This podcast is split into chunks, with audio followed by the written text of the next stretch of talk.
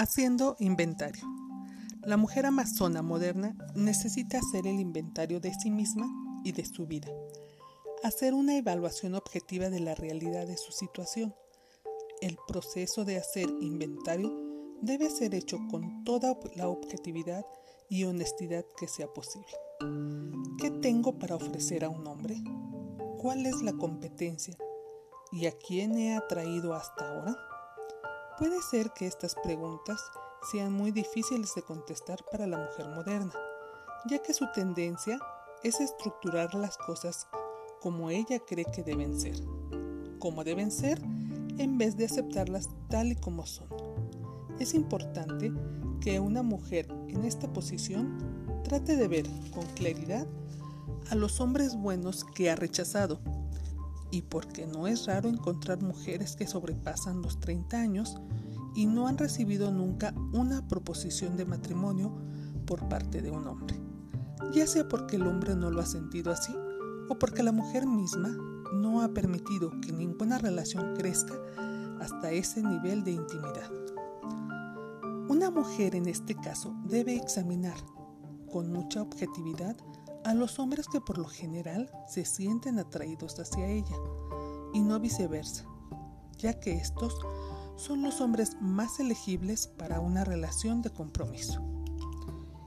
Y como ya se señaló con anterioridad, estos hombres no estarán a la altura de las expectativas del amante fantasma.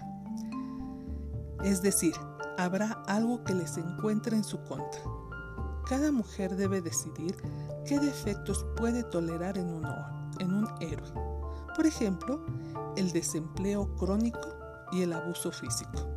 Son por lo general problemas que nadie puede aguantar. Otros defectos, rasgos extraños de personalidad, imperfecciones físicas, hábitos personales raros, pueden ser pasados por alto con más facilidad encontrando tu parte faltante.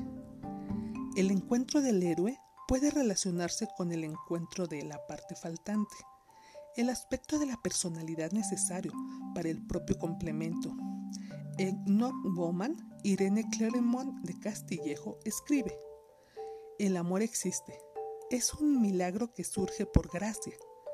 El milagro que la señora Castillejo se refiere es ese sentido de complemento que sentimos, esa totalidad que experimentamos a medida que nos fundimos con nuestros compañeros invisibles. La parte que falta de nosotras mismas y que podemos encontrar en la unión con el sexo, opuesto, esa química toma muchas formas, pero parece que hay mucho de verdad en el adagio que reza. Los opuestos se atraen. Mujeres muy feministas se ven atraídas casi siempre por hombres muy masculinos y hombres muy sensibles se inclinan más bien hacia mujeres fuertes y racionales. Se ha observado desde hace mucho tiempo que en este tipo de asociación el hombre y la mujer involucrados a menudo adoptan algunos de los rasgos de carácter del otro, es decir, comienzan a intercambiar características B. Un amigo cantante de música country, un hombre que es todo sensación y conciencia difusa, me decía, tú me haces pensar sobre las cosas. Y yo le contestaba, junto a ti siento. Quizá es la magia del amor. El argumento moderno es, por supuesto, que se supone que uno encuentra el complemento en sí mismo, no en otro, y en parte esto es verdad pero este es un proceso que debe suceder durante toda la vida. El matrimonio es el ambiente ideal en el cual se puede realizar este proceso, sobre todo si el compañero posee algunas de las características que al otro le faltan y a las que uno aspira. En tanto que algunos individuos logran, con éxito, encontrar su complemento en sí mismos, la mayoría de los hombres y mujeres se desarrollan con más plenitud a través de una relación amorosa con otro ser humano. Por último, es solo a través del amor, a través del encuentro de nuestras partes faltantes que nos transformamos. ¿Cómo podemos saber que hemos encontrado al compañero que representa nuestra parte faltante? Principalmente es una sensación, un sentimiento muy profundo de bienestar y totalidad dentro de uno mismo. Sin embargo, generalizando en un sentido amplio, puede afirmarse que la mujer orientada hacia la acción es más apta para necesitar un hombre orientado hacia el sentimiento o la sensación. Dicho de manera diferente, mientras una mujer proyecta más durante el día, su conciencia enfocada necesitará más conciencia difusa en su hombre por la noche.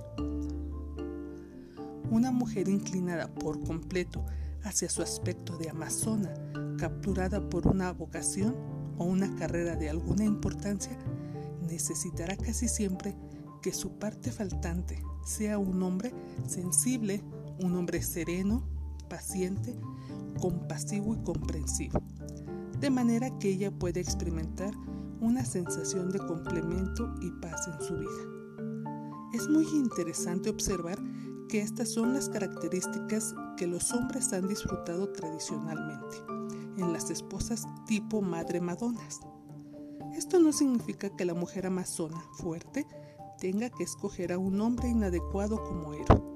Por el contrario, el compañero invisible de este tipo de mujer puede ser muy bien lo que yo llamo un hombre bueno.